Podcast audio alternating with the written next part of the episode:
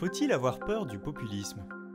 Ça, c'est la grosse question. Ça dépend à qui on, s'adresse, parce que bien entendu, comme le populisme, c'est une stratégie qui met en question euh, l'hégémonie néolibérale et qui euh, crée une frontière politique entre ceux d'en bas et ceux d'en haut. Si on est du côté de, l'establishment, il y a des raisons d'être, d'avoir peur du populisme parce que l'objectif du populisme, c'est justement transformation de, ces rapports de pouvoir. Mais d'un autre côté, ce que nous appelons le moment populiste, ça peut aussi être euh, une, chance dans la mesure où ce sont des résistances contre la post-démocratie. Maintenant, on n'a plus euh, du tout euh, comme objectif des politiques publiques création de, l'égalité. D'un autre côté, la, souveraineté populaire, ça a été bafoué parce que les gens n'ont pas vraiment la possibilité, lorsqu'ils vont aux élections, d'avoir un véritable choix. Alors évidemment,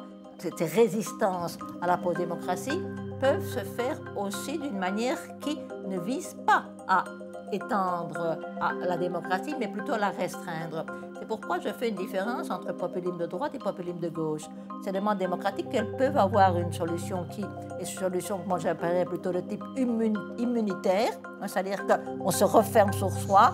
Euh, c'est une conception, disons, euh, qui euh, va restreindre la démocratie aux nationaux euh, c'est ce que j'appelle le populisme de droite, ou alors on peut avoir ce que j'appelle le populisme de gauche. C'est vraiment quelque chose qui veut récupérer la démocratie pour l'étendre, pour la radicaliser.